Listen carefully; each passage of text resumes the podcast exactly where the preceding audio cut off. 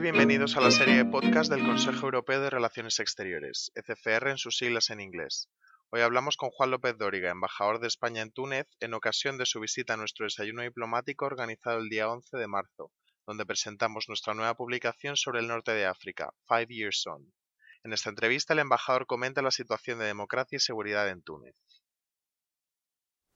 ¿Cuál es la situación de la democracia en Túnez tras la transición? En Túnez empezó un proceso de transición justo después de la revolución a, principios del, 2011. Desde entonces ha ido atravesando una serie de etapas eh, que ah, concluyeron o culminaron con la aprobación de la Constitución y las elecciones presidenciales y legislativas de finales del 2004. Eh, se puede decir que después de eso eh, la democracia tunecina tenía ya su marco, pero desde entonces ha, tenido que hacer frente a una serie de desafíos, desafíos importantes eh, que ponen a la democracia tunecina en una situación difícil. Desafíos políticos porque hay que desarrollar la constitución, desafíos socioeconómicos porque las causas que llevaron a la revolución todavía, todavía están ahí, sobre todo los desequilibrios sociales y económicos. Y tercero, desafíos de seguridad en una región eh, que está en un momento muy inquietante, sobre todo como consecuencia de la situación en Libia. ¿Cuál es la situación en Túnez en términos de seguridad? Túnez eh, está es un, es un pequeño país entre entre dos países más grandes y el, Argelia y Libia. Eh, y Libia está en proceso eh, de descomposición desde hace desde hace una, una serie de tiempo. Eh, los esfuerzos que ha hecho la comunidad internacional por conseguir pues eh, empujar a, Libia otra vez a la estabilidad pues por ahora no han no han rendido frutos y la situación en Libia eh, afecta mucho a, a Túnez.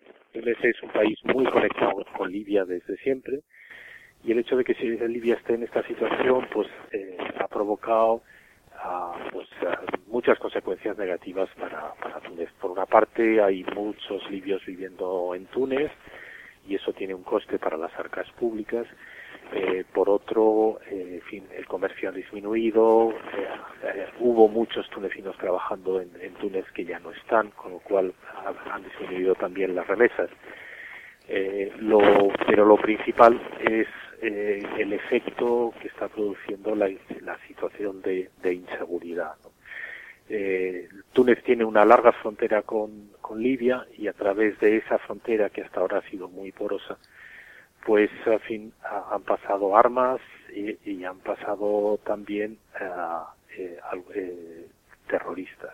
Y algunos de los que cometieron los atentados del año pasado en, en, um, en el Museo del Bardo, en SUS, pues era gente que había recibido formación en, los campos de Sabrata en, en, Siria. Todo lo que pasa en Siria eh, afecta a Túnez y la situación de inseguridad está desbordando eh, la frontera. ¿Qué recomendaciones haría sobre política exterior tanto española como europea? Todos estos desafíos ponen a Túnez en una situación de, gran fragilidad.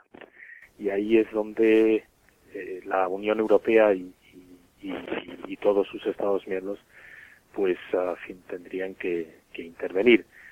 Eh, Túnez fin ha, construido una democracia en estos últimos años, creo que es una buena señal eh, para toda la región, aunque en fin vaya a llevar mucho tiempo eh, conseguir que esto que esto se replique necesita Túnez eh, mucho acompañamiento político, eh, necesita también eh, respaldo económico y, de cooperación y uh, mucha colaboración en materia de seguridad. Seguridad de Túnez es también nuestra nuestra propia seguridad y creo que merece la pena invertir en, en este tema que es crucial para el futuro inmediato del país.